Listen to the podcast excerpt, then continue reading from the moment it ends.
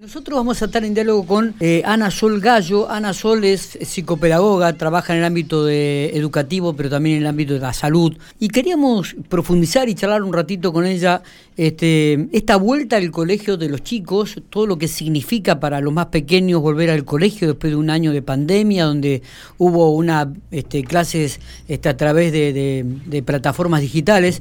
Y, queríamos tener la profundizar el tema con un especialista, con una psicopedagoga, para ver lo que significa y el impacto que va a tener esto en los pequeños que vuelven al colegio. Ana Sol, gracias por estos minutos este, y te agradecemos que, te prestes a dialogar de un tema realmente que nos preocupa y que preocupa mucho a las familias también. Gracias, Miguel. Sí, bueno, en realidad no solamente a los niños, sino que la vuelta a clase para los trabajadores de la educación, creo que para las familias va a ser, va a tener un impacto importante.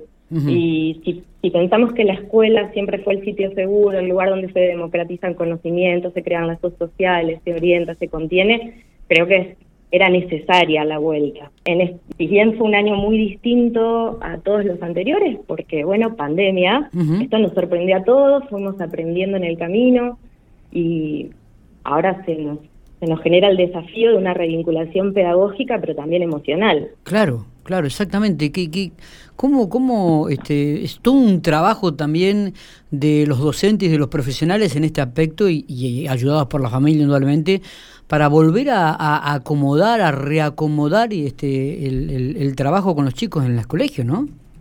Es que en realidad creo que el desafío es reconstruir otro saber pedagógico. Vamos a tener que aprender distinto porque nos vamos a encontrar con realidades muy dispares adentro del aula. Además de la consabida brecha digital que tenemos, la gente que tiene eh, no ha tenido conectividad o acceso a dispositivos, eh, también hay una brecha simbólico-cultural que se, que se ha notado mucho. Uno aprende a vivir con otros, se aprende también de la empatía, y bueno, esto faltó el año pasado porque, bueno, lamentablemente no fuimos aprendiendo sobre la pandemia también al mismo tiempo, ¿no? Claro. Aprendiendo sobre todo esto y bueno, había como mucha incertidumbre. Creo que los trabajadores de la educación han tenido que ser súper creativos para, para superar, digamos, las desigualdades y, y han planteado distintas estrategias. La vuelta a clase lo que permite es el reencuentro con esto y también con el rol docente que hoy creo que las familias valorizan mucho más. Eh, Ana Sol, ¿qué impacto va a tener esto en los más pequeños, en aquellos que se inician ¿no? en jardín, primer grado, primer ciclo principalmente, no estamos hablando de primeros, segundo y tercero, volver a reinsertarse, una semana sí, puede ser, otra semana no, eh, con docentes nuevas que no conocían? Bueno, eso, eso creo que pasa todos los años los chicos eh, son chicos, chicas y adolescentes, realmente son eh, tan plásticos, tienen una plasticidad cerebral que a veces nosotros como adultos no tenemos. Eh, creo que va a ser súper importante porque va a ser el encuentro con pares, va a ser el encuentro con otros. Y, que, y esto va a marcar una diferencia muy grande al, al hecho de, sobre todo, por ejemplo, los chicos de primer grado que se alfabetizaron en sus hogares. Claro. Con chicos que tuvieron una iniciación de nivel inicial. Sí, algunos que se han podido alfabetizar, otros no tanto, Ana Sol. No, por eso, bueno, creo que se planteó a niveles ministeriales, que ya nos exceden a nosotros, se planteó esto de la unidad pedagógica 2021, porque me parece lógico pensar que vamos a, que cuando retornemos a las aulas, eh, niños, niñas y adolescentes van a estar todos en situaciones diferentes. Y es, por eso digo que para mí esto es reconstruir otro saber pedagógico, porque eh, no, no lo atravesamos nunca, nunca transitamos esta, eh, una situación de este calibre donde, bueno, estuvieron un año completo. Hay chicos que han, estado un año completo sin asistir a una institución educativa. Volver a vincularse con la escuela, eh, yo creo que va a fortalecer aspectos emocionales y sociales en estos casos. Bien. No soy una especialista, pero creo que sí que va por ahí. Está, está. Eh, e indudablemente también este, esta, de vuelta este vínculo con las instituciones será también un acomodamiento que las familias tendrán que acompañarlo, ¿no? Y mucho. Las familias, yo creo que eh, la, lo que, para pensar en algo positivo, ¿no? De, de esta situación, creo que se acercó mucho la familia a la escuela, se, vincularon los docentes desde otro lugar, se conocieron las realidades de cada familia. Entonces, creo que también que nos vamos a encontrar desde un lugar distinto. Y, y saber que estamos todos enfocados en que niños, niñas y adolescentes puedan ejercer su derecho a la educación. Porque no es que no tuvieron clase, pero la, lo que tuve la virtualidad así tan de golpe es, digamos, situaciones muy diferentes. Totalmente. totalmente. Hoy por hoy nos vamos a encontrar y vamos a y vamos a tener que rearmar esto. Eh, ¿Esto implica también una revisión de rutinas y de prácticas escolares? Sí, yo creo que vamos que las estrategias van a tener que ser otras.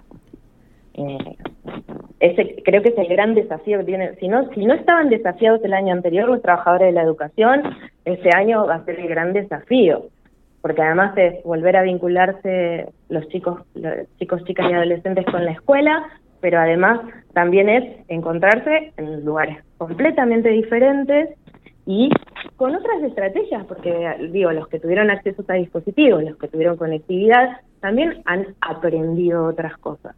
Y los docentes tuvieron que aprenderlas también. Entonces, tenemos que valorizar, hay chicos que han mejorado muchísimo su rendimiento académico desde la virtualidad y otros que están necesitando volver a la escuela. Entonces, tendremos que capitalizar eso. ¿Y qué, qué escuchas de las familias? ¿Qué escuchas de los padres? Bueno, en realidad en estos últimos tiempos las familias están eh, necesitando que se les informe de cómo van a ser las organizaciones y creo que sobre todo porque también implica una reorganización familiar. Claro. Los chicos no van a estar todo el día en casa, pero tampoco van a estar todos los días en la escuela. Entonces esto implica una reorganización familiar y también el acompañamiento, porque las familias el año pasado tuvieron que acompañar mucho a, sus hijos e hijas. Sí, sí. E, esto genera incertidumbre y ansiedad, ¿no? Tanto en la familia como en los chicos. Y también en los docentes, ¿por qué no decirlo? No, es que yo creo que por eso digo, toda la, comunidad educativa, toda, ahora sí podemos hablar de comunidad educativa, que es un discurso tan hermoso se, y se escucha, Se escucha un ruidito, no sé si te estás moviendo. A ver si... Ah, ahora, ahora estás mejor, ahora estás mucho mejor. yo, yo Deja de moverte, Ana Sol. bueno, hacemos lo que podemos.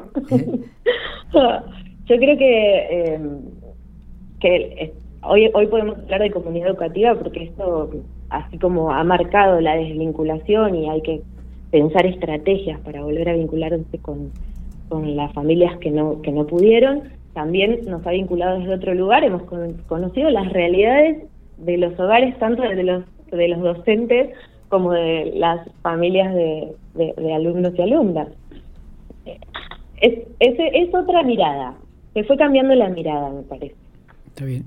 Sí, sí, es, es como vos decías, un volver a repensar, a reconstruir una educación que, bueno, tuvo prácticamente un año, si bien con clases virtuales, pero un año sin asistencia de los chicos a la escuela, lo cual este, ha sido todo novedad este, y, bueno, indudablemente ha afectado muchos, a, muchos chicos, eh, la relación con sus pares, el tema de las familias, es decir, y ahora tienen que volver a organizarse con una inestabilidad en cuanto a días de asistencia y de no asistencia a clases. Evidentemente, Hay algo sí. en los aprendizajes eh, vicarios, en los aprendizajes vivenciales, que tiene que ver con el ida y vuelta, que la virtualidad lo hace mucho más lento. La posibilidad de tener el docente enfrente, de hacer una pregunta, de que se genere un feedback en el momento, sí. es, eh, es lo que va, digamos, va a motorizar otras cosas. Totalmente. Eh, Totalmente. Pero bueno. Eh, me imagino que van a todos muy entusiasmados, me parece que estamos todos muy entusiasmados eh, digo, vuelta a la presencialidad. ¿Ya tienen más o menos organizado cómo va a ser la estrategia en los primeros días de clase, Ana? ¿Ustedes en el equipo que están trabajando? nosotros tenemos una serie de planteos, pero la realidad es que no todavía no estamos organizados porque, bueno, dependemos también de la organización de otras instituciones educativas eh, para, bueno, la organización interna, pero sí la, la, comunicación con la familia, con los alumnos, con las alumnas.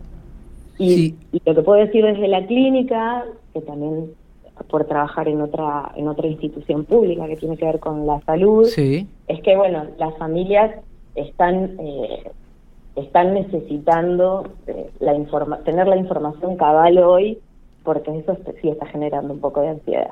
Claro, indudablemente.